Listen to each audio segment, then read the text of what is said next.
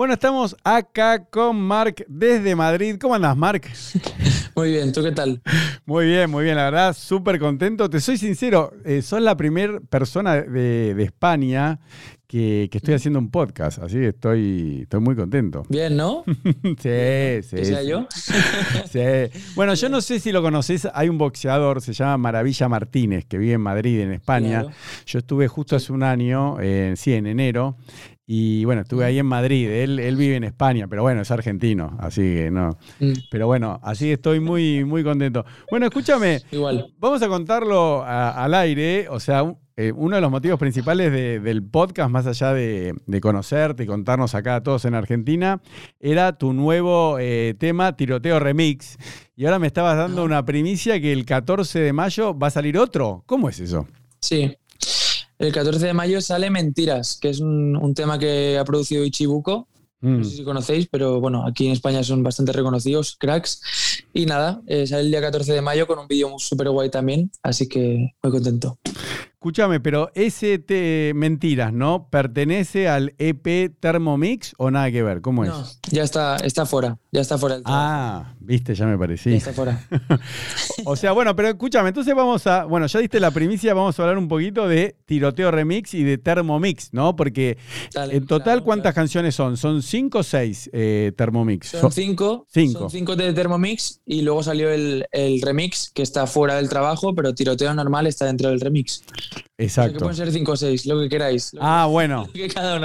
No, no, por eso yo vi. de un tema que está adentro. Claro, y, la primera pregunta así de, curioso, ¿no? Es ¿por qué te decidís hacer tiroteo remix? Si ya lo tenías tiroteo normal, digamos. ¿Por, qué el remix? Porque, porque apareció Raúl Alejandro y ¿cómo, iba ¿cómo decir que no a Alejandro? Ah, ya me parecía. Pero ¿y cómo, cómo sucede eso? Eh, Alejandro te dice, quiero grabar, vos lo invitás, eh, porque es un tema que otro artista ya sacó. Entonces yo no entiendo cómo es entre cantantes decir, no, hagamos un tema nuevo. Eh, ¿Por qué vamos a hacer un remix? ¿Cómo, se decide eso? A ver, contanos. pues salió la canción Tiroteo Normal, mm. la auténtica, digamos, y a partir de ahí se ve que a Raúl le gustó mucho el tema y fue tan sencillo como que me escribió y me dijo, oye, quiero hacerle un remix a esto. Y yo dije, pues de una. Y fui para Colombia, grabamos el videoclip y todo súper natural, todo súper guay. Ah, así que él te escribió a vos. Mirá qué interesante. Sí, sí, sí. sí, ¿Y pero, ya, ¿Pero ya se conocían? No, no, no, de nada. No. y, me escribió así de repente, sí, sí. Qué, qué bueno. desde aquí. Sí, ¿y cómo es? O sea, cuando recibís, eh, ¿qué, te escribió? A ver, eso me interesa si te animas a contar. ¿Qué te escribe? ¿Por Instagram? ¿Cómo, cómo te escribe? ¿Consiguió el WhatsApp? Eh, no sé si en España usan tanto el WhatsApp como acá en Latinoamérica. Sí, sí. Pero, ¿cómo, el WhatsApp, pero no. ¿Cómo se contactaron? Puso, en Twitter puso dos frases de la canción, entonces ahí todo el mundo ya, eh, mira, Raúl está poniendo frases en Twitter ahí ya tuvimos un primer contacto y, demás, pero nada, fue en plan, muchas gracias por compartir y él me encanta el tema, tal. Y a los dos o tres días me escribe por Instagram y me dice, oye, tío, que, me activo para hacer el remix. Y dije, bueno. No. De una, de una, de una, sí, sí. Y, y desde esa, esa él dice activo, ¿no? Porque yo tengo curiosidad porque es, viste, como vos escribís mucho, eso después quiero hablar, vos escribís mucho a, las chicas, al amor, ¿no? En general, que me ah, parece bastante jugado hoy en día, como que para mí siempre es lo mejor, ¿no? Yo también soy un romántico, pero me sorprende que una persona tan joven eh, escriba sobre el amor, pero digo, entre artistas también hay como una seducción, ¿no? Que alguien dice, qué lindo esto en un tweet y vos, porque quiere ver, él tal vez no sabe si vos querés hacer con él, ¿no? Entonces se da esto mismo que se da en las relaciones humanas. Entonces, ¿cómo deciden quién viaja a qué país? ¿Cómo fue eso? A ver, contanos. A ver, eh, en la situación en la que estábamos, obviamente, pues él es Raúl Alejandro y yo soy Marsella, acabo de empezar, ¿sabes? A hacer música, llevo muy poquito. Mm. Em, y bueno, pues él me escribió y no sé, supongo que también estaría abierto al no quiero hacer un remix, ¿sabes? Pero bueno, lo intentó. Obviamente yo no podía decir que no a Raúl porque me encanta su música y me encanta él como artista y ahora que lo conocí como persona también muy bien. Y, y pues la verdad que en, en ningún momento se planteó que él viniera para España. directamente se planteó que yo fuera para, para allá donde estaba él, que era, que era en Colombia, era en Medellín. y yo agradecido porque ya ha sido ir a, Medellín, lo, he conocido a él allí y aparte pues he trabajado con muchos productores, he conocido a, otra gente y demás y yo súper contento, la verdad. Lo haría mil veces más. Qué bueno. Y, ¿Pero vos viajaste solo o con un equipo de gente tuya? O sea, ¿cómo...? cómo... Yo he viajado con, he viajado con Xavi, con Xavivo, que mm. también es artista. Claro. siempre curro con él y demás. Y con mi, con mi manager. Ah, ok. Claro, pues yo digo, si no, podría haberte dicho, mira, quiero un pasaje en primera para mí, cinco personas a Madrid, me tiene ¿no? Podría haber aprovechado y que le pagues todo y que, viaje. Así que, y eso en el tema, lo, o sea, lo, grabaron relativamente rápido en el estudio. ¿Cómo, ¿Cómo fue el proceso? ¿Cuánto tiempo estuviste en Colombia o lo grabaron separados cada uno en su país y después lo mezclaron? ¿Cómo hicieron? Lo grabamos separados o sea, yo mi parte ya estaba hecha de tiroteo, solo tenía que añadir él su parte y estructurar lo que era la canción. Y él me pasó primero una prueba y fue la que se quedó porque estaba muy bien. Y nada, ya desde diferentes países pues nos organizamos para estructurar, esto me gusta, esto no, esto sí, esto tal. Y luego se hizo la mezcla del tema y luego ya fue ir a, a Colombia simplemente a grabar el videoclip. Ok, ¿y el video cuánto tardaron en grabarlo? El video está grabado en en lo que es grabar, un mm. día. Ah, Hacerlo ya estuvo más tiempo. O sea, desde que el primer tweet hasta que salió publicado el video, ¿cuánto tiempo pasó el tema todo?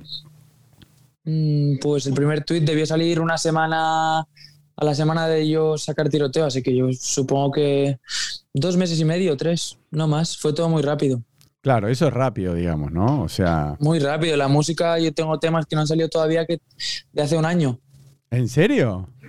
Claro, claro. Pero ¿y por qué no? eso, le, pasa a todo el mundo, yo creo, porque, porque, por ejemplo, a lo mejor yo tenía un calendario, pero de repente aparece Raúl Alejandro para sacar un remix, por ejemplo, ¿eh? Mm.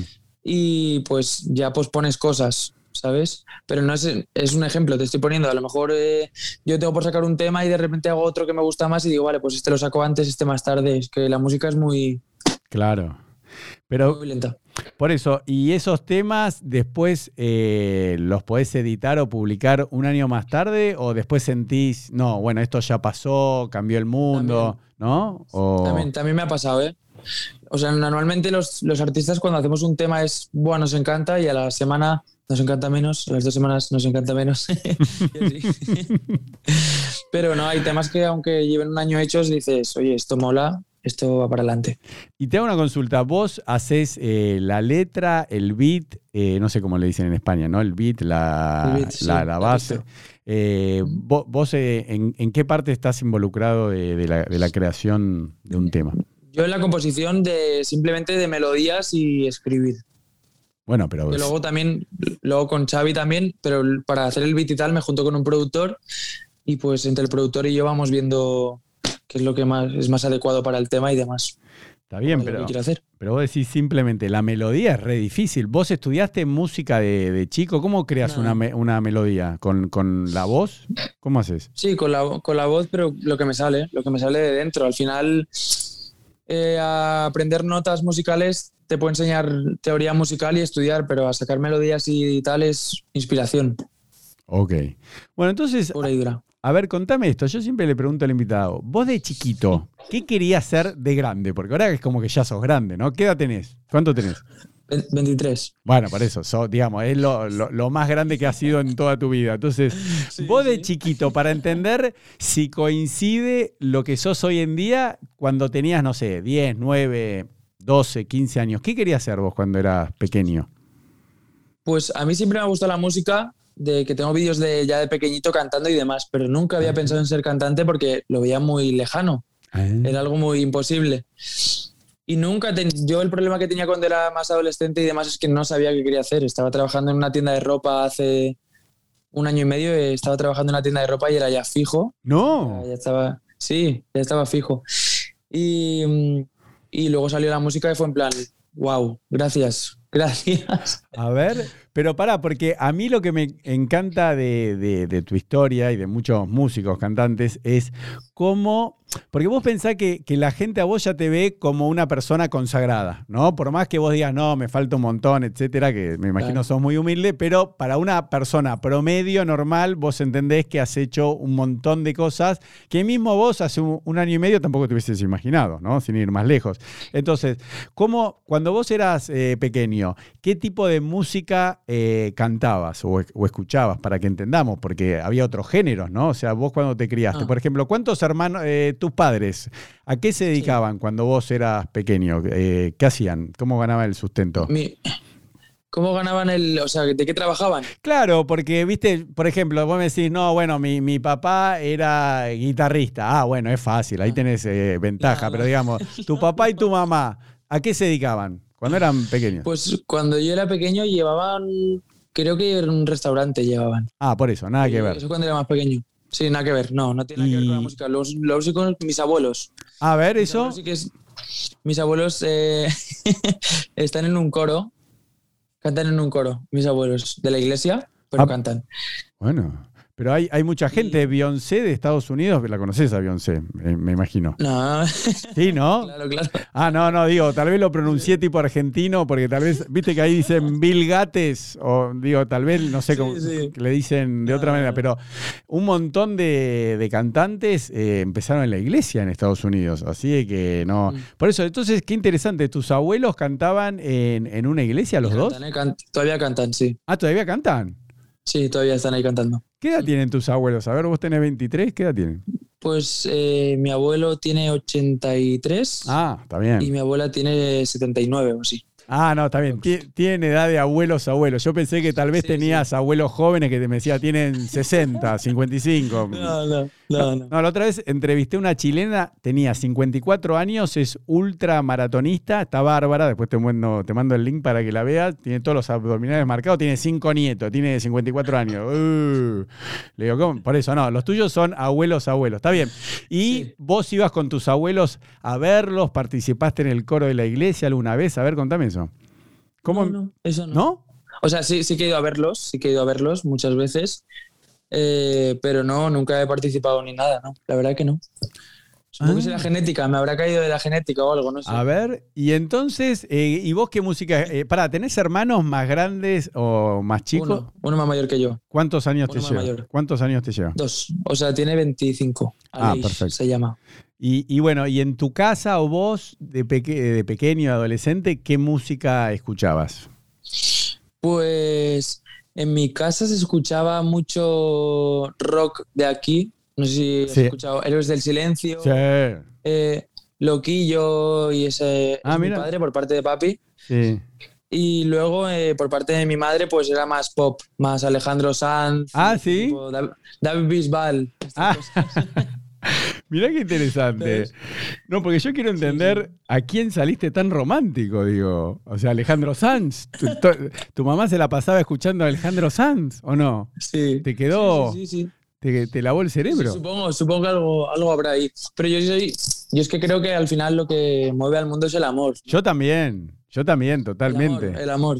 Y que lo mueva el amor por siempre y que no sea otra, cosa mala. Siempre yo estoy a favor del amor, ya sea para bien o para mal, pero el amor. Claro, porque es raro, viste que un, un, hombre hable del amor como hablás vos, hay que ser más macho, más hombre, ¿no? Porque ya es como que, ay, ay, habla del amor, viste, no, no quiero decir algo, por ejemplo, acá me imagino en España debe ser parecido, lo voy a decir, pero vos hablas del amor y ya te dicen maricón, mariquita, ¿y qué tiene que ver que un hombre, los hombres no se enamoran acaso, sufren por las mujeres? Eh, y, aparte, bueno, cantantes enteros han hecho su carrera cantando, cantándole al amor y, se, y las van a ver todas las chicas, porque a las chicas, o no, Mark, no hay nada que más le guste que un hombre cante sufriendo de amor, ¿o no? ¿Vos qué opinás? Vos que le cantás todo el tiempo. Sí, a ver, yo supongo que, yo supongo que le gusta a todo el mundo y yo creo que, que la, la gente que, que, dice eso, que si cantas de amor eres A o eres B, eh, yo creo que, que es gente que realmente no ha vivido lo que es el amor, ¿sabes? Porque cuando vives el amor es, oh. Mm. yo creo que cuando, estás bien eh, con el amor, estás bien con la vida. Cuando estás mal con el amor, estás mal con todo.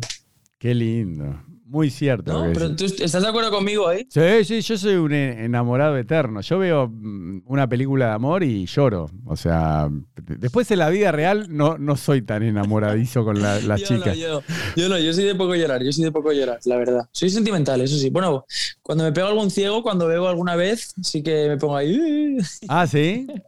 Pero bueno, entonces se traslada, digamos, lo que vos escribís, sos así en tu vida real, digamos, porque tal vez es como que decís, no, a mí me gusta escribir, pero después capaz que hablo con una exnovia, no sé si estás de novio ahora, y me dicen, ay, qué mentiroso este Mar cuando ve esta, este podcast, decir, ay, qué mentiroso, si no es nada romántico, nunca me compra nada, no me pregunta cómo estoy, viste, como, así de que por eso.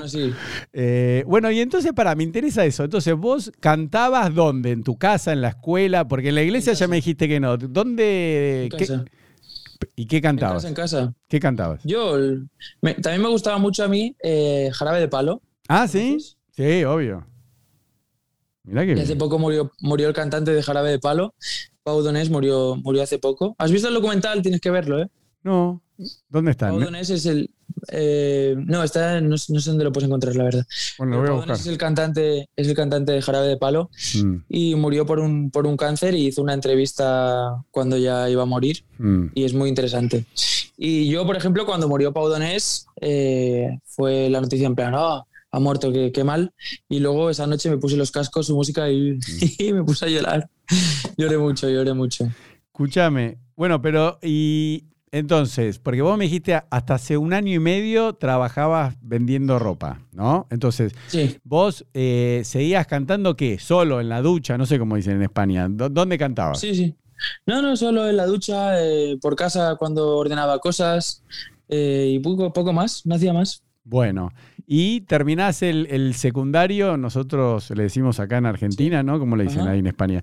y, y tus padres, me imagino, te han dicho, bueno, Mar, ¿qué vas a hacer? ¿Vas a trabajar? ¿Vas a estudiar? ¿Qué, ¿Y tuviste esa charla con tus padres, bien así formal? Como sí, mis padres me decían que tenía que... Bueno, ahí no sé si dice bachiller, ¿se dice ahí? Es, eh, ah, sí, aquí, tenemos eso y bachiller tenemos. Yo, mm. yo, acabé la ESO, no tengo bachiller. Y, y, me puse a trabajar porque mis padres me decían que estudiara y yo que es que no, no sé qué quiero hacer. ¿Para qué voy a estudiar? No sé qué quiero hacer. Y nada, estuve trabajando, me fui a Londres también a trabajar un tiempo y nada, al final pues acabé en una tienda de ropa y de la ropa ya me salió la música y de la música ya salí de la ropa y, aquí me he quedado. Y aquí me quiero quedar. Uy, pero pará, muy rápido, pará, pará, pará que pasaste tan rápido que no te vi. Escúchame, ¿a qué edad? porque vos me decís que el bachiller no lo hiciste, ¿no? Porque en España creo que a los 15 años puedes terminar eh, ¿no? la secundaria. ¿no? Exacto, son 16, 16, a los 16 acabas, no me mal. Bueno, más o menos. Y ah. vos no decidiste terminar el bachiller y te pones a trabajar en dónde? ¿En qué empezaste a hacer? En, eh, empecé a limpiar platos en un, en un, sitio de restaurante, en un restaurante algo así, sí. Ah, está bueno, ¿eh? porque ves que no, no, lo ibas a contar y de verdad yo te quiero eh, decir algo, ¿no? Que a toda la gente, todo eso que vos cuentes los inspira más a perseguir los sueños, porque si no es como que vos estabas un día ahí y ahora sos una superestrella. Entonces, todo lo que vos cuentes que tal vez te parece una pavada, como diciendo, bueno, ¿en qué cambia si digo que lavaba platos? Y la verdad que está buenísimo, porque empezaste por eso. Pero mientras lavabas los platos, ¿no? Vos soñabas ahí ya con ser cantante. ¿Cuándo empieza tu fantasía, de tu sueño de ser cantante? A ver, porque después te vas a Inglaterra y ¿de qué trabajas ahí en Inglaterra? También fregando platos. No. sí, sí, sí. A fregar platos. Yo, claro, tampoco tenía estudios, no sabía para qué. Claro. Cogía el primer trabajo que, que tal y, como que tenía la pasión de la música, pero como que lo veía algo tan lejano. Mm. No pensaba, nunca tenía la, como la esperanza de vivir, ¿sabes? Hasta que un día subí un, un cover con una guitarra a, a Twitter. ¿A Twitter? a Twitter. Sí, ahí no se usa el Twitter.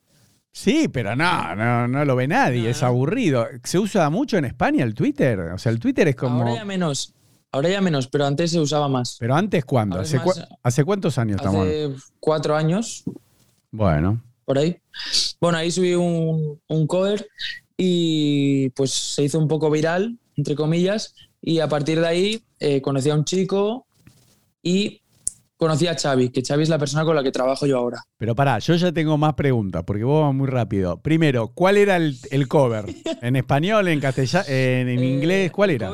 El cover era, de... Mm, Grupo y tema. De, de Nial, Horan se llama. ¿Quién es? No lo conozco.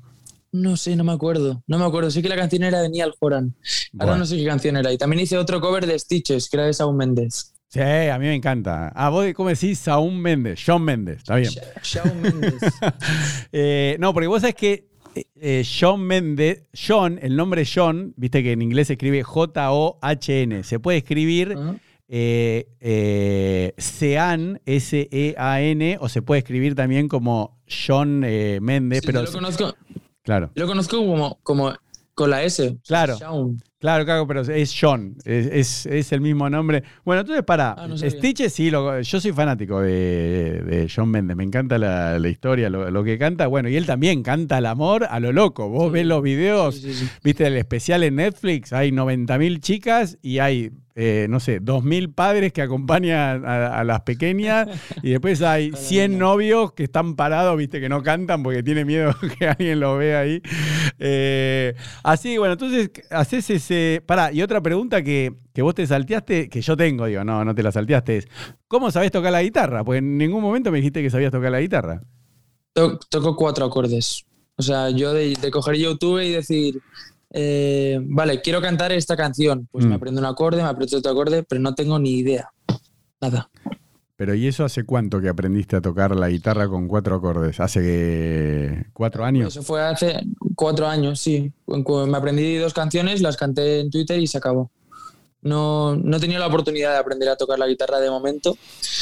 Y pues eso, ahora como estoy trabajando con productores, que un productor pues tienen percusiones, tienen guitarras y tienen y demás. Yo me centro simplemente en lo que es la, melodía y escribir. Bueno, pero para, vamos a, llegar a ese momento. Entonces, haces, eh, el, eh, publicás en el Twitter un cover que muy bien no te acordás, pero eh, sigue estando ese Twitter, ¿lo puedo buscar o no? Si lo busco, ¿lo encuentro o no? El video ese. ¿Ya, lo borraste? Ah, no vale. No vale hacer eso, ¿eh? Tiene que ser. No vale, con razón. Bueno, entonces, para, publicás eso y ¿qué pasó? ¿Se te hizo viral? Sí, a nivel de aquí en. Yo es que soy de Mallorca. Sí. Y, y ahí, como es una isla pequeñita, pues ahí pues se empezó a pasar mucho ese vídeo y demás. ¿En serio? ¿Pero por dónde lo pasaban? Por Twitter o, o de Twitter lo pasaban por WhatsApp y demás. Pero ¿cuántas visitas tuvo para que la gente y yo tengamos una idea?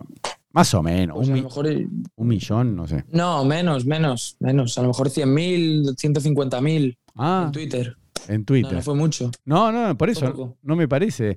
Y bueno, y y a partir de ahí, ¿qué es lo que pasa que te cambia la vida? O sea, 150 mil, la verdad, no me parece algo, te lo digo con amor, respeto y cariño, no me parece que, uff, explotó 10 millones de seguidores. No, no, no, claro que no, claro que no. ¿Y entonces qué pasó? Ahí, ahí aparece la figura de Xavi. Sí. Que es mi compañero. Y pues nada, a partir de ahí empezamos como a, hacer música él y yo juntos. Y pues eso, empezamos a hacer canciones desde cero y demás. Y ya pasó todo, básicamente. Es que fue así. Perdón, eh, ¿Xavi es Chavivo? ¿O Chavivo. Eh, no, no, pero está bien, es la misma persona. Está bien. Está bien. ¿Y, cómo aparece Xavi? ¿Qué te escribe? ¿Cómo, cómo es? ¿Cómo... Sí, sí, al final me escribió eh, porque le gustaba lo que hacía y dijo, oye, vamos a hacer música juntos y hicimos, la primera canción que hicimos fue Si nos vamos. Mm. Que fue una canción que, que ya de primeras funcionó bastante bien y a partir de ahí ya todo empezó a ir para arriba. Pero para, ¿y Xavi qué, edad tiene? Xavi tiene dos años más que yo, tiene 25 también. Ah, está bueno. Eh, claro, pues yo digo, no, te llamó una persona de 50 años, no, claro, te lleva dos años nada más. No, no, Xavi también es cantante él. Entonces fue como, oye, a ver este, a ver este chico qué hace. Y pues nos juntamos a hacer música y ya salió, salió así. Pero y, y Xavi ya Claro, pero él te llamó como productor, pero él ya era cantante en ese momento. No, no, él me, llamó como cantante, como. En plan de. oye, oye, ¿qué, onda? Eh, ¿Qué tal? Eh, soy Xavi, tal, no sé qué, aquí soy de Mallorca como tú. Vamos a juntarnos y vamos a hacer una canción. Y empezamos a trabajar en mí, al principio, en el que él me empezó a ayudar a mí a hacer mis propias canciones, porque yo como que no tenía idea de, de cómo hacer música. Claro. Y pues nada, la primera que ya te digo, la primera que hicimos fue Si nos vamos y la subimos a ver qué, qué tal iba y se colocó en la quinta en, en Virales de España. ¿En Virales de Spotify? De, de Spotify España, sí. ¿En serio? Sí, sí, sí. De la nada un amigo me llama y me dice, tío, estoy ahora en el coche en esta playlist y estoy viendo que estás el quinto más viral en España. No. ¿Qué? Sí, sí. Fue, fue muy raro, fue un boom muy raro. A ver, pero para, contame un poco más de detalle. Entonces, te, escribe Xavi, te dice vamos a juntarnos y ¿en cuánto tiempo hacen eh, si nos vamos? ¿Cuánto pasó en grabar el tema? ¿Un día? Un día, eso, eso lo hace rápido. El tema lo hicimos rápido, en un día lo teníamos, pero hicimos como una serie de 10 temas o así. Preparamos como 10 canciones, estuvimos como, no sé, medio, medio año preparando música y dijimos, vale, ya tenemos 10 canciones, hemos hecho vídeos también, tal y cual, vamos a empezar a sacar música a ver cómo, cómo va. Ah, qué raro. O sea, eh, primero hicieron las 10 y recién ahí sacaste Si nos vamos. O sea, después que tuviste los... Hicimos, hicimos, un montón de canciones y dijimos, vale, hay que empezar con la que veamos más potencial. Mm. Y fue Si nos vamos y la verdad que súper guay. Salió con vídeo y demás. Luego al mes saqué otra, al mes saqué otra. Fue por para que fuera todo muy constante y que la gente se ah. enganchara, ¿sabes? Ah, está bueno, está bueno. como, hicimos como un plan, digamos. Claro, pero yo pensé Em, que hoy en día es como que uno hace un tema y rápidamente lo, lo publicás y lo probás a ver si anda bien, porque tal vez hiciste 10 temas que eran parecidos, los ritmos, el género, y el primero no va, el segundo no va, dijiste, no, hice 10 temas que... Aparte puede ser que tarde mucho, mucho tiempo entre el primero y el, no sé, y el quinto, y pasó, no sé, pasaron los tiempos, no sé, hay una cuarentena, volvió el coronavirus, se puso de... Por ejemplo, acá no sé si sabías en Argentina, pero en Argentina ahora está de moda la cumbia. No sé si, conoces la cumbia argentina. El trap se saturó tanto. O sea, hay 10, 15 personas que, bueno, me imagino que vos algunos los conocés, ¿no? Paulo Londra, Duki, Kea, eh, Nati Peluso, no, no me quiero olvidar de nadie. Nicky Nicole, que ahora estuvo en el show de Johnny Fallon, bueno, etcétera. Pero es como que a todo el mundo le estaba costando mucho penetrar, ¿no? Pues ya estaba, ya están viste, los, los pioneros, los que mm. arrancaron, y empezaron a probar con cumbia y ahora, ¡pum!, están todos haciendo cumbia, ¿entendés? O sea, no... Eh, hay uno que se puso de moda, se llama Elegante, no sé si lo... Elegante, sí, sí. Bueno, y, ahora están, todos se ponen, viste, como detrás de un pelotón de ciclismo, yo hago ciclismo, viste, van todos atrás, viste, como para ir más compacto. Así que por eso me parece eh, increíble que vos me digas que grabaron 10 temas y cuántos videoclips tenían de, de esos 10 temas. A lo mejor hicimos, es que creo que casi todos tenían videoclip. Menos uno, creo que todos hicimos videoclip. ¡Wow! sí. ¿Y no los publicaban? No, no, sí, o sea, no, íbamos haciendo, vale, publicamos este día uno, eh, el mes que viene publicamos este día, el mes que viene publicamos este día, ¿sabes? Mm, qué bárbaro. Fue como en plan, vamos con todo, eh, pero con un plan, ¿sabes? Porque si tú sacas una canción que engancha, no puedes estar cuatro meses sin sacar otra canción que enganche cuando no eres nadie, ¿sabes? Mm. Si eres alguien, un artista que está muy pegado sacas un tema que, que, revienta, puedes tener tiempo de... Porque la gente está esperando. ¿Qué va a hacer Duki, por ejemplo? Ah, ¿Qué va a hacer, sabes? Pero yo no era nadie. Si sacaba un tema que iba bien, tenía que tener otro detrás y otro detrás para que la gente fuera viendo quién es este tipo y, a ver qué hace. Y entonces el, tema, ¿cómo, o sea, se, viraliza si, te va, eh, si nos vamos? O eh, gracias al video de YouTube primero empieza a tomar tracción y eso se traslada a Spotify o, se, o por compartirse en las redes para, o, no sabes, que tampoco está mal. No, no, o sea, el, si nos vamos se viralizó en, en Spotify no empezó, empezó en, virales en Spotify y a partir de ahí ya como que Spotify siempre ha ido muy fuerte y YouTube ha ido como más poco a poco, poco a poco subiendo. Mm. Pero en Spotify ya mi música empezó bastante bien, gracias a Dios. Pero el boom no sabría decirte cómo fue, es que no tengo ni idea. Claro, porque Spotify es re difícil hacerte viral, ¿no? Sí, es difícil, pero a la vez... Es difícil, pero a la vez es como que es fácil, o sea, hay un, como un punto medio, porque es difícil, pero si un, si un tema gusta a Spotify, de repente empiezan a colocártelo en muchas playlists. Y mm. muchísima gente que está escuchando esa playlist, de repente, ¡pum!, le salta el tema. Claro. Y dice, ay, ¿qué es esto? ¿Sabes? pero obviamente es difícil. Igual que en YouTube también es difícil viralizarte, pero a lo mejor hay un vídeo en concreto mm. que no sé por qué, o se hace un TikTok o se viraliza o, y ya lo tienes, ¿sabes? Es que es muy, es muy random. Sí, sí. No, por eso, porque la época que YouTube creaba artistas, como fue John Mendes, Justin Bieber, que, que salen de, YouTube. Después, por, lo menos acá te hablo, ¿no? En Argentina se trasladó a Instagram porque era más orgánico. Y hoy en día yo veo los artistas acá en Argentina, sacan un video en YouTube y tiene 5.000 visitas, que hace 5 años hubiese tenido 50.000, 100.000. Y, y es muy difícil, no sé qué opinás, pero hoy en día eh, viralizarse a través de YouTube es muy difícil. ¿eh? En general, el, el algoritmo está muy bajo. En Instagram también, pero no sé si lo viste que en TikTok.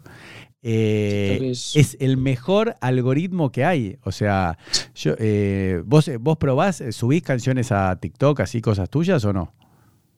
Ay, ¿qué me vas ah, ahí, ahí volví, se ve que entró una llamada. ¿vos, ¿vos, subís cosas a TikTok?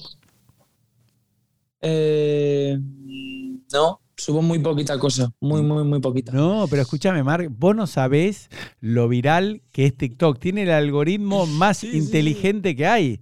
O sea, es impresionante. increíble. No, no, pero. De hecho, es lo que te iba a decir. Eh, si te quieres como viralizar ahora en YouTube, si viralizas un vídeo tuyo cantando a la cámara de una canción que va a salir, ya está. Y luego en YouTube va solo eso, porque todo el mundo de TikTok va a ver que. Claro. ¿Sabes? No, no el mismo tema. El video, subirlo a TikTok cortado hasta un minuto. Eso no, no, no va. No, no, no, no. Pero. cara a cámara. Claro, claro, cantando. O sea, algo, algo algo distinto. Yo, por ejemplo, em, ahora acá en Argentina, eh, lo que estoy haciendo con vos, ¿no? Lo hago acá en el estudio y después los invito a que canten tres temas, ¿no? Y la otra vez vino una chica que se llama Olivia Wald y cantó un cover de Luciano Pereira. No sé si lo conoces, es un artista argentino muy conocido, hace folclore. Y, y ese se viralizó, que son 300.000 visitas, no es tanto, pero Luciano Pereira, el artista argentino que acá es muy importante, me comentó en mi canal de, TikTok felicitándola Olivia. Entonces, como te quiero decir, por eso a mí me sorprendía Twitter, porque hoy en día la plataforma que tiene el mejor algoritmo donde realmente se viralizan eh, yo, por ejemplo, otra vez subí una parte de una entrevista, está bien, era una sexóloga, ¿no? Una, que era una conejita de Playboy, pero escúchame, tuvo 2.3 millones de visitas, lo subí a... Porque ¿sabes lo que yo digo hoy? A ver qué opinas, Mark. Yo digo, el mismo contenido de un minuto de TikTok, ¿no? El mismo. Sí. Eh, lo subís a TikTok, no lo bajás con la marca de agua, porque si no te queda la marca de agua. Pero de, ese minuto elegís 30 segundos y lo subís a Reels de Instagram. Ese, ese Reel de Instagram, después lo promocionás, viste, con el, avioncito, lo subís a tu historia para que lo vean tus seguidores. Y a su vez, mm. ese mismo video vertical de un minuto lo subís a YouTube Shorts, ¿sabés lo que es, no? O sea, los, lo que compite con TikTok. Y, y después, de última, lo puedes subir a Kuwait, ¿no? ¿Viste la, aplicación que compite? No sé si ya llegó a España, la que compite con TikTok.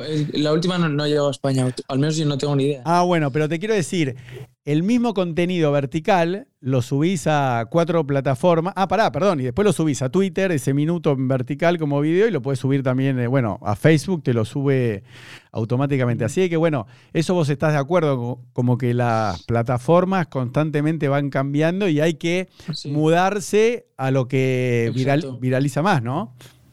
Exacto, yo, yo eso total. Lo que pasa es que yo no soy mucho de de TikTok y demás, porque a mí como que me cuesta abrirme a cantar a una cámara así tal cual, ¿sabes? no. me subo a un escenario. ¿Serio? Yo me subo a un escenario y sí, sí, me subo a un escenario y canto y me vuelvo loco y tal. Pero el ponerme a hacer cosas con el móvil, no, es que no me va. ¿Sabes qué te iba, te iba a decir eso? Yo vi que en tus historias, yo por ejemplo, yo muestro cuando tomo sol, cuando me baño, cuando como, cuando entreno. yo te vi a vos, digo, che, poné algo, queremos... ¿Entendés, no? Porque hay un juego, Mark, que es, vos hoy en día también es muy importante tener seguidores, es para mí lo principal, ¿no? Entonces, a un seguidor, si vos le decís, eh, escuchá mi tema, escuchá mi tema, escuchá, escuchá, escuchá, ¿entendés? Tiroteo remix, el tipo se, suscribe en Instagram, donde sea, en, Twitter, porque dice, pará, todo. Pero la gente, vos tenés que entender que le gusta ver lo que... A, mira, yo una vez lo leí, lo empecé a aplicar en mi vida, es, lo que a vos, Mark, te parece aburrido, porque es lo que haces todos los días, hay alguien que le enloquece tu vida. Entonces, vos decís, bueno, pero ahora voy al estudio de grabación, ¿qué voy a mostrar? Es, es aburrido. Pero vos mostrás decir, bueno, estoy acá, miren, acá está el tablero control, esto para los agudos, acá hay 200 canales. La gente flashea, ¿entendés? Le encanta decir, estoy acá por comer, estoy en un cumpleaños, eh, vine acá con otro cantante que vos decís, bueno, pero es amigo. ¿Entendés lo que te digo, no? A mí me parece como que uno tiene que darle a la gente, porque fíjate que lo hace hasta Cristiano Ronaldo, Messi tienen sus propias redes y después los diarios y los canales de televisión dicen Messi, Cristiano Ronaldo, quien sea, o Mbappé, posteó, ¿entendés? ¿No? Hacen una historia en un diario de un posteo de Instagram. O sea que. O, de un video. Sí, yo, yo, como estoy a favor de eso, pero. Eh, cuando estoy trabajando, cuando estoy en el estudio, cuando estoy con, con otro amigo mío que es cantante y nos hacemos una historia. Ahí sí, pero por ejemplo, si me voy a tomar algo con un amigo mío, no utilizo Instagram. ¿Sabes lo que quiero decir? No, está bien. Más que nada porque o cuando me voy a una playa o cuando tal, ¿sabes? Más que nada porque como que mi vida me gusta llevarla un poco aparte de, mm de lo que es el trabajar, sino como que me vuelvo loco. Y aparte, el, yo Instagram ya lo relaciono con trabajo, ¿sabes lo que quiero decir? No, no es Instagram de disfrutar, ¿sabes? Hmm. Instagram lo tengo ya relacionado con la música y con aquí, pues sí, puedo hacer el, el tonto también a la vez porque es una red social, pero lo utilizo pues para anunciar temas, para anunciar conciertos y ese tipo de cosas, ¿sabes? Claro, pero... entiendo lo que dices, ¿eh? Entiendo. De hecho, yo a veces sigo a gente que es, que es famosa y me enseña lo que está haciendo también y digo, hostia, tal, y yo me quedo como un tonto mirando lo que hace esa persona, ¿sabes?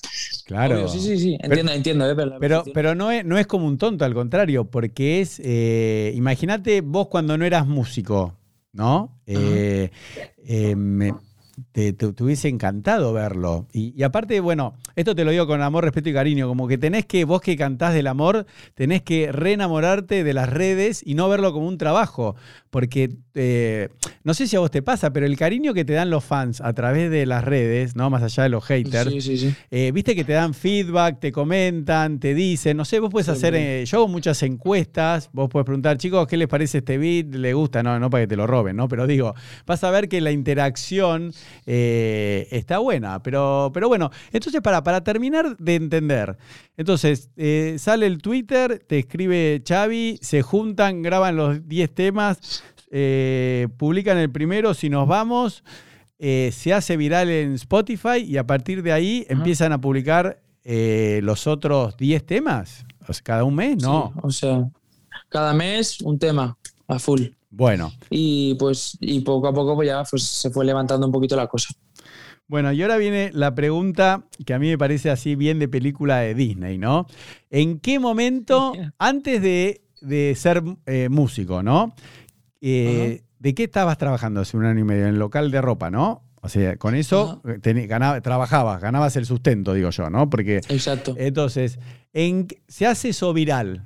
¿No? Porque el sueño de una persona, para mí, eh, vos que hablas del amor, es ah, eh, que tu sustento provenga de lo que amás. No que tengas que tener un trabajo que odias 8 o 10 horas por día y después decís, bueno, no, yo a la noche compongo, canto, pero no sé, tengo dos visitas en YouTube y, no sé, y, lo hago gratis y no, no, digamos. ¿En qué momento, pues, cómo fue, contanos a todos, que me parece que eh, nos va a inspirar, cómo es eso? O sea, ¿Qué, pasó en el medio? ¿Te, te, contrataron para que cantes? ¿Te empezaron a pagar? Eh, ¿cómo, ¿Cómo fue? Porque hoy en día tu sustento proviene de la música o tenés que tener otro trabajo más. No, hoy en día ya de la música. Qué lindo. Eh, a, partir, a partir de ahí empezaron a llegar las multinacionales eh, preguntando por mi ah. música y por la de Xavi también. y también pues empezaron a llegar más conciertos, empezaron a llegar marcas de ropa, eh, pues un poco todo, ¿sabes? Marcas de zapatos, lo típico, ¿no? O de, o de móviles, yo qué sé, ese tipo de cosas. Pero ¿cuándo fue pues tu. Pará, pero contame eso, ¿cuándo fue tu primer concierto? Porque una cosa es grabar y otra cosa cantar en vivo delante de la gente. A ver, contame eso. ¿Cuándo fue que te eh, contrataron para el primer. Eh? Lo que me ha pasado a mí es que yo empecé a girar con, con, con Xavi por toda España, pero simplemente le hacía coros, porque aún no tenía yo mis, mis canciones y yo fui como corista. Ah, está bueno. De él. Fui como, entonces ya, ya hacía conciertos. Y lo que pasó es que cuando yo empecé a sacar mi música en solitario, llegó el querido COVID. Ah, Entonces, mi primer concierto fue en agosto, agosto del año pasado. Ese fue mi primer concierto en solitario, ya fue con, con gente sentada y distancia y demás. Oh. Y, y, ahora, ahora parece que está empezando a arrancar la cosa de nuevo. Ahora parece que, que, volvemos a cantar. El 21 de este mes tengo un show en Barcelona, el 5 de junio tengo un show en Madrid y se están cerrando ya bastantes fechas. Así que guay. Qué bueno. Entonces vos ya tuviste un gustito, digamos, como corista, ya ahí es como que te fuiste entrenando con el público, eh, bueno, todo lo, lo, que implica. Y contame la primera vez, eh, ¿cómo fue? Eh, que cantaste tus temas solo, ¿no? Más allá que haya alguien en el escenario. claro. ¿Cómo, ¿Cómo fue? A ver, eh, ¿qué pensaste? Hombre, pues eh, encima era mi, era mi isla, entonces estaba como mucha gente y aparte la gente que conocía. Y yo cuando más sufro es cuando tengo a gente que conozco de verdad, ¿sabes? A mis amigos, a mi madre y demás. Pues estaba... Cagado. ¿Cómo dicen? ¿Tenías miedo? ¿Estabas nervioso o no? Estaba cagado, estaba, estaba cagado, estaba cagado. Pero es que eso es como cuando de pequeño jugaba fútbol, que sales nervioso al partido y una vez tocas la primera pelota ya está, ¿sabes? Ya es en plan, vale, estoy haciendo esto, hago esto y lo que hay alrededor ya. Entonces fue abrir la, el show, mi primer tema, la gente cantando y dije, vale, ya está, está todo bien. Ah, qué bueno. O sea que ni bien saliste, ya, ya está. Sí, bien, o sea, nada más salí ya, primera interacción. Lo que más me costaba al principio era entre canción y canción el hablar con el público. Ah. Eso era lo que más me costaba. Pero, pero bien, pero bien. No te rías, cabrón. No, no, porque sabes que al contrario, vos que cantás del amor, me parece lo más romántico. Mira, yo te voy a contar algo mío, algo personal. Yo hace ocho años soy vegano, ¿no? Y además de, además de ser vegano, no tomo eh, eh, ni alcohol, ni droga, ni café, ni, ni mate que tomamos acá en Argentina, ni té. ¿Por qué? Porque yo creo que la mejor droga que hay es la, la droga que produce el cuerpo humano, el propio cerebro, cuando qué? Cuando te enamorás, cuando estás nervioso, ¿entendés lo que te digo? Entonces, eh, me río porque eso te hace sentir vivo, Mark. ¿Entendés que la mayoría de la gente que vive en este planeta no se pone nerviosa por nada? Porque tiene un trabajo rutinario, tiene una novia o un novio, una esposa, un esposo que es rutina, que no se aman, no digo que se maltraten, ¿no? Entonces cuando, me río al contrario, pues diciendo, estás vivo, Mark, ¿entendés? La vida se trata de eso. Entonces, por eso yo te admiro tanto y me parece que sos eh, un, ejemplo inspirador para tanta gente, porque está bueno, porque... No, pero yo a, veces... Eh, lo, lo, hablo, no quiero decir nombres, pero le digo, chicos, pero ¿por qué están fumando marihuana, por ejemplo, que a mí me parece bárbaro, ¿no? Que esté despenalizada, que se pueda fumar libremente y comprar. Pero digo, eso tal vez es porque no tenés nada interesante, nada emocionante en tu propia vida. Porque contame las palpitaciones que tenés en el corazón ese día o cada vez que te subís al escenario. Me imagino que también te pones nervioso porque querés rendir al máximo, querés conectar con el público. Y bueno, y la verdad, Mark, que, que sos un privilegiado y lo que más me gusta es que lo lograste vos, nadie te lo regaló. Por eso yo te preguntaba, a ver si tenés un padre, un tío, un primo, me decís, no, bueno, yo de verdad soy el sobrino de Alejandro Sanz. Uh, ¡Qué piola! ¿viste?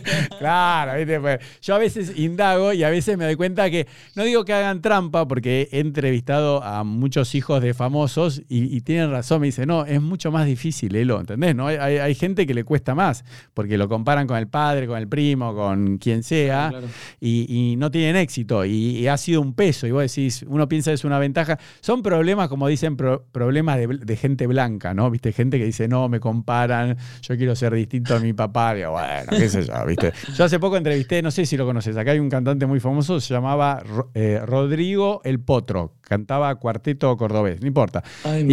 bueno, y vino el hijo que se llama Rama, Rama, que él hace trap, Y bueno, y él dice que no quiere hacer lo que hacía el papá, que el papá se murió a los 30 años en, un accidente y acá lo veneran, viste, como si fuese una virgen. O sea, van, le dejan flores, todo, es, es una locura.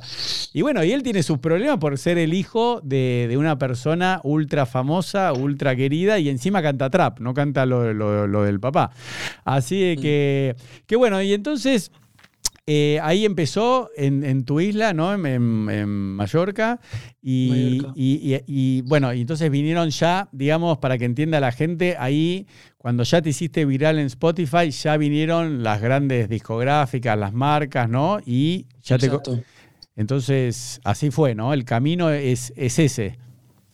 Sí, o sea, para mí, si tengo que aconsejar a alguien... Dale, a ver. Eh, lo primero... Eh, haces la música que te salga a ti y te nazca del corazón, no intentes mm. ser no intentes ser alguien, eso es lo, principal, porque yo, por ejemplo, cuando empecé a hacer música, como que mucha gente, pues, o te pareces, por ejemplo, a Raúl Alejandro o no vas a llegar a nada, ¿sabes? Mm. ¿Sabes lo que quiero decir? O haces el reggaetón, o haces trap, o haces tal, o no vas a llegar a nada, ¿sabes? Yo lo que digo es que, porque, porque yo qué sé, si al final intentas ser otra persona, tampoco vas a disfrutar el proceso de ser cantante. Intenta hacer, lo que te salga realmente a ti de, del alma y corazón, no tengas vergüenza de enseñar lo que haces, porque a mí lo que me pasaba es que me daba vergüenza, yo no subía casi nada a redes porque no creía tampoco tener tanto talento ni, ¿sabes? Como para enseñarlo ni, ni nada y tampoco creas como que no se puede llegar a, lograr todo esto, porque si trabajas y realmente te gusta y lo sientes, sobre todo lo sientes, claro que, que seguro que llegas, seguro. Escúchame, pero ¿Es así? Decime la verdad, porque yo digo, hay un montón de gente que dice, no, pero yo, Mark, hago lo mismo, publico todo y no, no tengo suerte, no, no, no se me hace viral. O sea, es tan así porque a mí me fascina porque vos sí lo lograste, pero vos, eso contalo también, me imagino que estaría lleno de dudas, de vergüenza, de miedos, ¿no? Que creo que es más difícil sobreponerse, como dijiste recién, a, los propios eh, miedos, al que dirán de tus amigos, los que te conocen, dicen, che, pues ¿sabes lo que pasa, Mark? Lo tres lo hablaba con otro, que si tenés éxito como vos, es como que todo lo que, entre comillas, fuiste ridículo, valió la pena, pero Vos no, tenías asegurado, no es que te decían, no, Mark, vos vas a tener éxito, no tengas vergüenza, no tengas miedo. Entonces, la gente, eh, ¿vos qué opinás? ¿A vos, vos tuviste miedo, vergüenza, porque no sabías si lo ibas a lograr o no? Claro, claro, yo me acuerdo eh, cuando iba a hacer mi primera canción, eh, le dije a mis amigos, oye, voy a hacer mi primera canción. Y uno de ellos me dijo, tío, ¿tú qué vas a hacer una canción? Y se partían, se reían de mí. En parte como que cabrones, los entiendo, porque también soy como soy yo y es en plan, tú vas a hacer música ahora de repente.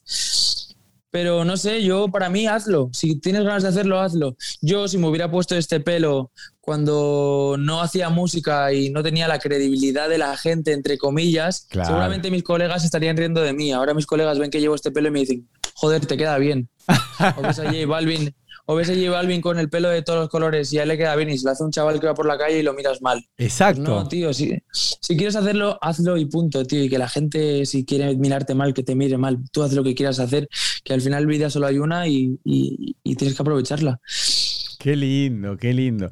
No, no, me encanta lo, que decís, pero bueno, yo creo que siempre el, mayor desafío, no sé si estás de acuerdo, es uno mismo, porque uno se lo cuenta a los mejores amigos y son los más críticos, los más haters, los familiares, los amigos, dicen, pero buscate un trabajo en serio, yo te dije que estudies, mirá lo que estás haciendo, ¿qué? ¿Vas a ganar plata?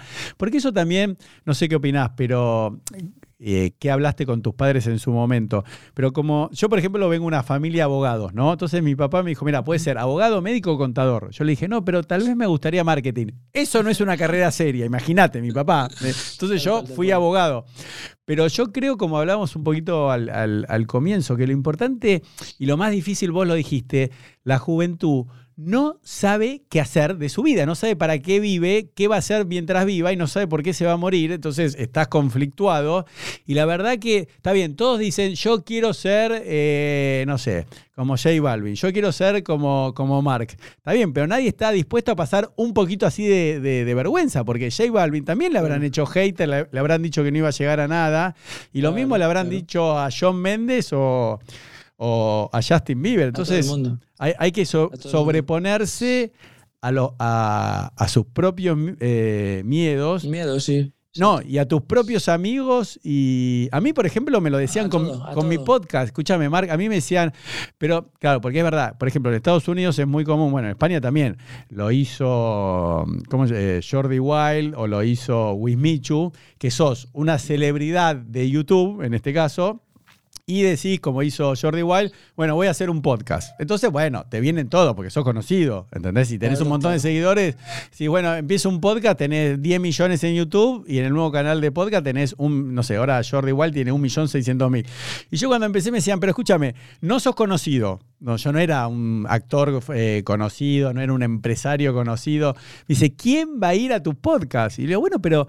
Y los que más me criticaban eran mis familiares y mis mejores amigos. Y todos me tiraban para abajo y decían, no, pero no seas ridículo, dedícate a trabajar de abogado. Le digo, pero esto es lo que amo, yo quiero charlar con gente. ¿Pero qué vas a charlar si no, no sos periodista? Le digo, ¿qué tiene que ver? Entonces, lo mismo con la música. Por eso te pregunté si estudiaste música, pues la gente ha dicho, che, escúchame, Mark, no, no seas cara dura. Si vos no, no tocar ni, ni, cuatro acordes de guitarra, me imagino en ese momento. Bueno, tocaba cuatro acordes. Como que no tenías autoridad para dedicarte a la música, ¿no? Tal cual, sí, sí, sí. Sí, sí, sí, es lo que tú dices, es lo que tú dices. Y en cuanto a lo que me has dicho también de, de mis padres y demás, pues mira, por ejemplo, mis padres siempre han querido que estudiara, eso sí que es verdad. De hecho, mi hermano tiene una ingeniería. Yo soy todo lo contrario. ¿Qué? No, no entendí. ¿Qué, tiene tu hermano? Una, una, ingeniería. Ah, ingeniería. Ah, un título de ingeniero. Exacto. Mm, y, pues yo todo lo contrario, pero es verdad que mi madre siempre me ha apoyado a, Bueno, de hecho mi madre ha sido la que más calle me ha metido de, tío, vales para la música, ¿sabes? Yo a veces estaba en la ducha secándome, cantando y entraba mi madre, vuélveme a cantar eso. No. Y yo, no, no, no, y mi madre, sí, vuélveme a cantar, no sé qué, yo que no, mamá, no te voy a cantar.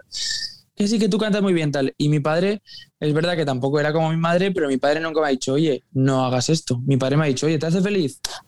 Pues tira, ¿sabes? ¡Qué bueno! ¡Qué lindo! Ah, mira qué bueno.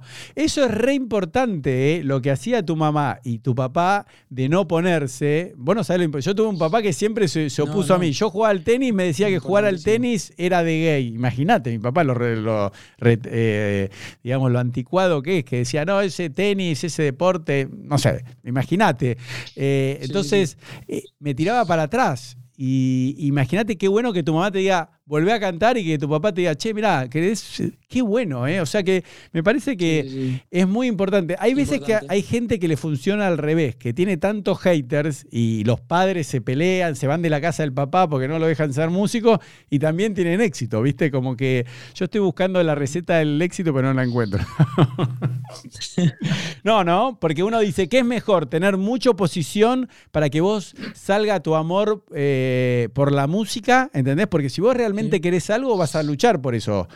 o, que te digan, pues también, viste, hay muchos padres que dicen, ay, a mí me pasa todo el tiempo, me dicen, che, ¿qué te parece, mi hijo? No es un genio como canta, no es el próximo Justin Bieber. Le digo, no, no, para mí no. Le digo, no le mientas al chico. Le digo, no. un punto medio. Hay, un punto medio de, oye, lucha por tus sueños y otra cosa es, mm, eres el mejor, eh, no te lo ocurre, no hace falta ni que trabajes porque lo tienes. Eh, mi hijo es el mejor del mundo, que todo el mundo se entere de que mi hijo es el mejor del mundo. No, si eres padre, yo desde aquí te diría, si tu hijo quiere cantar, déjalo que cante. Ahora también te digo, si tu hijo se tira 10 años intentando cantar y el tío ni trabaja, digo cantando, ¿eh? Ni trabaja, ni lo ves encerrado escribiendo letras, ni ves que le pone ganas, ni ves que también cuidado, ¿sabes? Mm. al final también, también hay muchos niños que yo quiero hacer esto, yo quiero hacer esto y al final no acaban haciendo nada. No, no, por eso, porque los padres te pueden arruinar. Por ejemplo, acá en Argentina te cuento, tal vez en España hacen lo mismo. Por ejemplo, mi hija hacía gimnasia deportiva, viste esa de las Olimpiadas. Entonces eran suponete, 30 chicas. ¿Sabes lo que hicieron? Las dividieron después de que compitieron en, en 10 grupos de 3. Entonces todas tuvieron medalla. Estaba categoría A, B, C, D, E, E, F, G, H, ¿no? No sé, hasta el número 10.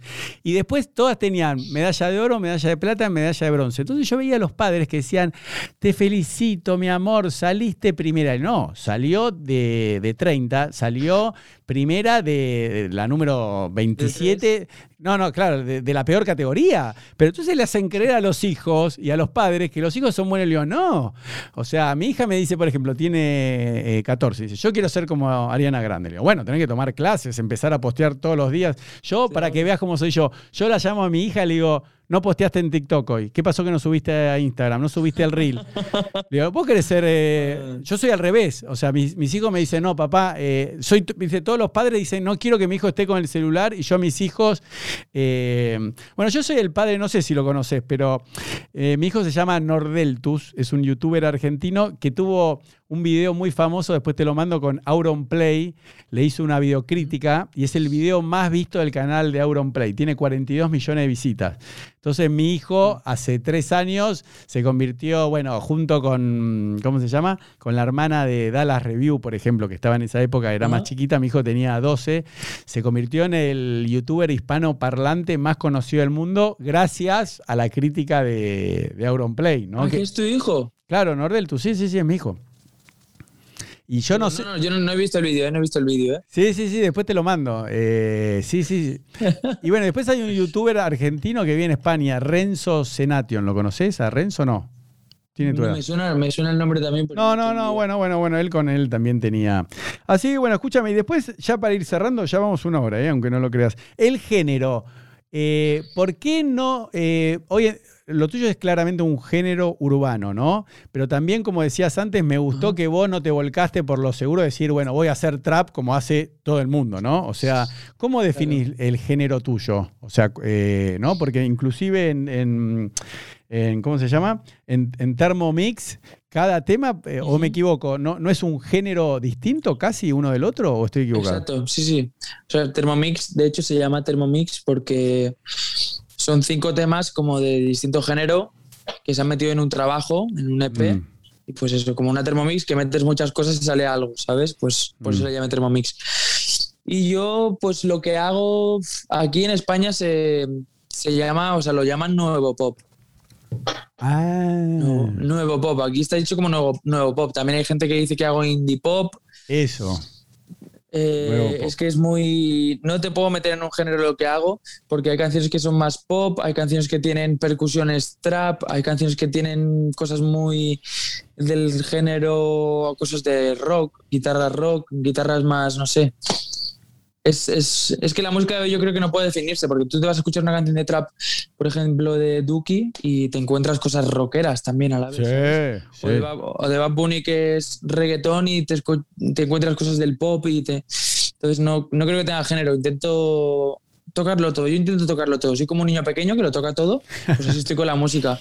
Si algún día estoy en el estudio y digo, ¿eso qué es? No, pues esto es una guitarra que tiene 12 cuerdas. Y digo, esto lo metemos aquí, a ver, a ver qué pasa. Vamos a intentar meter esta guitarra, ¿sabes? Qué bueno. todo, lo, todo, lo, que puedo meter y experimentar con ello lo, intento hacer. No, me encanta lo que decís porque yo veo que hoy en día cuando hablo con otros artistas, como que todos tienen miedo. Dicen, no, no, no, yo voy a hacer. Digo, pero probale, digo, si hoy en día graban un tema en una noche, viste, yo los escucho y dicen, no, nos encerramos, está bien, lo masterizan en tres días y después pueden hacer el video lyric, el video con la letra en, en 48 horas.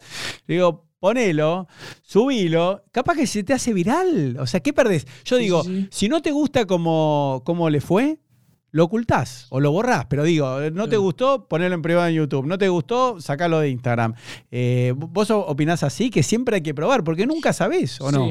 Sí, o sea, sobre todo al principio, cuando llega un momento que y cuando ya tienes una serie de oyentes y demás, no puedes ir a, por cualquier cosa, ¿sabes? Yo creo que hay que ser como cada vez más exigente, pero es verdad que cualquier cosa se te puede hacer viral y, y también te digo que también hay locuras extremas de músicos, de cantantes que no se hacen virales tampoco. Para mí tampoco es todo ser viral. Para mí es eh, también el respeto de la gente. Hay gente que no es tan viral y a lo mejor no tiene un millón de seguidores, pero tiene 50.000 seguidores y luego hacen aquí en Madrid un concierto y mm. hacen 1.400 personas, ¿sabes? Es que es, Es depende, por ejemplo, Xavi, con la persona que yo trabajo, tiene 56.000 seguidores, 56. Y el otro día hicimos aquí un concierto en Madrid y con el tema COVID y todo hicimos dos salas de 1.400, o sea, 750 y 750 hicimos. Un montón. 56.000 seguidores. Luego hay chavales aquí en, en España que tienen 500.000 seguidores y van a Madrid y hacen 300 personas. Entonces, también yo creo que va con la música que haces, con lo sentimental que eres. Por ejemplo, Xavi hace música muy triste, entonces la gente se queda mucho con su música. No es tan comercial, pero la gente aprecia mucho la, la música y cuando va a un concierto van como locos. Es depende. No, no, yo estoy eh, totalmente de acuerdo porque es verdad, hay, está bien que hay, que encontrar un balance, ¿no? Viste que yo antes te decía, bueno, está bueno en Instagram también mostrar otras cosas porque atraes otro público, pero acá pasa mucho también con los cantantes, con los comediantes de pie, ¿no? Con los stand-up, que tal vez tienen un millón de seguidores en Instagram, tienen un millón de reproducciones cada vez que suben un video a Instagram y después no los va a ver nadie. Y, o sea, que tampoco te define la la, cantidad de seguidores que tenés en, las redes. Y bueno, y como decís vos, también es importante hacer lo, que uno ama, pero ahí eh, lo dijiste vos, ¿no? Que a veces uno queda atrapado, por, entre comillas, en la audiencia, ¿no? En, en, tus fans. Por ejemplo, yo, cuando empezó el COVID, dije, bueno, me estaba quedando ya sin episodios, ¿no? Eh, porque, bueno, a veces una semana capaz que tengo cinco podcasts, ¿no? Entonces yo publico mínimo uno por semana, a veces publico tres, pero así todo, en un momento tenía 20 podcasts, porque al principio estaban todos aburridos. Claro. ¿Y cómo se llama? Y, me decían que, sí. Pero, por ejemplo, ahí me di cuenta y dije, che, pero ¿por qué solo hago de Argentina? ¿Por qué no entrevisto a México, ¿no? A mexicanos, españoles. Y después dije, che, pero ¿por qué no, lo hago en inglés? Entonces una persona me dijo, no, no podés. digo, ¿cómo que no puedo? No, no, porque tu público te escucha en español. Le digo, primero, ¿qué sabes si lo que me ven o me escuchan en Spotify o en Apple Podcast no saben inglés? Y segundo, yo me voy a privar de charlar con alguien en inglés, ¿entendés lo que te digo? O sea, que se me va a ofender, se me va a desuscribir. Entonces lo digo, ¿vos cómo lo ves respecto de vos? ¿Vos crees que si te vas a un determinado género, tus fans se pueden ofender, enojar? ¿O, uno siempre mm. tiene la libertad de hacer lo que quiere? Eh, la gente es muy crítica, ¿sabes? La gente es muy lo veo desde fuera y te critico, ¿vale? Entonces yo creo que a lo mejor si de repente hiciera yo un reggaetón, habría muchísima gente que me apoya, muchísima gente que me diría, eh, esto es una mierda, pero lo demás me encanta, y muchísima gente que me diría, eh, tío, te has vendido, eh, no te voy a volver a escuchar más, no sé qué, y luego habría otra gente, obviamente, mm. que me diría, ah, pues esto me gusta más que lo otro, entonces es muy es, depende de por dónde te salga la gente. Yo qué sé, ¿sabes? Yo, yo me dedico a. Y es mi consejo que si eres cantante tampoco te tienes que obsesionar lo que tú dices con qué le gustará a la gente y qué no le gustará a la gente. Si a mí me, algún día me apetece hacer reggaetón, pues voy a hacer reggaetón y si te gusta, pues te gusta y si no te gusta, pues no te gusta. Y si algún día quiero hacer otra cosa, lo haré también. Porque lo que me gusta de la música es que yo soy el propio dueño de mi propia música, igual que tú eres el dueño de tu casa y en tu casa pones un cuadro aquí o aquí, pues yo en mi música pongo una guitarra aquí o aquí o pongo un reggaetón aquí o allá. Vamos, bueno, muy bien, ¿eh? porque yo opino lo mismo. A mí cuando me empiezan a hablar de la audiencia y de la gente, le digo, pero ¿qué gente? Si antes no tenía gente, ahora que tengo que soy empleado, le digo, si, no, como que pagan, ¿no? Como que me pagan a mí una suscripción mensual y se enojan, dicen, ah, no te pago más. Si YouTube es gratis, Spotify es gratis, Apple Podcast es gratis. Bueno, escúchame, Mark, te, voy a dejar ir, pero primero te, voy a dar tres desafíos, o sea, tres preguntas, tres desafíos, a ver si te animás y con eso terminamos. Primero, eh, yo cuando, cuando, cuando vienen acá los invitados, les pido que, canten un, tema, ¿no? Entonces, yo lo que te quiero preguntar es, ¿vos te animás? Lo voy a dejar grabado, ¿no? Para que sea más compromiso. ¿Vos te animás a grabarme, si querés, un pedacito de tiroteo remix como vos quieras, un minuto, pero no ahora, ¿eh? Ahora no. Vos me lo grabás después y yo eso lo voy a subir a TikTok. Eso te lo quiero pedir, si te animás. Es un desafío. Vos pensalo, si no, no, lo sentís, pero ¿cómo lo ves? Me, me grabás algo. Vale, algo te grabo. Lo que, lo te grabo. Lo que quieras, porque aparte así te hago salir de tus limitaciones y te desafío. Te digo, che, vos que estaba, que no, que no me gusta. Bueno, dale, grabá un TikTok y ya que estoy lo subo yo. Bueno, eso es número uno. Número dos. Vale. Eh, me está pasando algo muy lindo que gente que estuvo en el podcast me pide volver. Yo no lo puedo creer, ¿viste? ya la primera vez que venían me parecía una locura y que me digan, che, quiero volver porque me vi y ahora cambié. Entonces, yo lo que le estoy proponiendo a la gente es lo siguiente: que vos ahora te grabes un mensaje de lo que quieras que yo te voy a pasar en dos o tres años, suponete, cuando volvamos a hacer un podcast, ¿no? Entonces, vale. ¿cómo porque yo a veces le decía al invitado esa pregunta estúpida que dice, ¿cómo te ves en 10 años? Y la verdad que ni yo me veo en 10 años. Ahora, pero me di cuenta que en dos años sí es posible. Por ejemplo, si, ahora doy el ejemplo, porque si no los invitados no me entendían. Yo me diría a mí mismo, Elo, espero que en dos años ya estés ganando el sustento de algo relacionado con, con el podcast, ¿no? con eh, los medios digitales y que no trabajes más de abogado. Sé feliz, jugátela y dale todo a esto, ¿entendés? Hacelo. Mm. Eso me diría yo a mí mismo. Bueno, vos, ¿qué te dirías a vos mismo para que yo te ponga play antes de empezar el podcast en dos años? A ver, date un mensaje al Mark del futuro. Ahora. Sí, sí, ahora tenés que grabarte y hablarte a vos mismo. ¿eh? Yo lo voy a. Esto va a quedar dentro del podcast este también. Pero ¿qué te dirías a vos mismo en dos años? ¿Hay algún sueño? Dos años, ¿no? Sí. A ver, ¿dónde quisieras estar? ¿Con quién quisieras grabar? ¿Qué quisieras hacer que no te estás animando? Dale. Vale.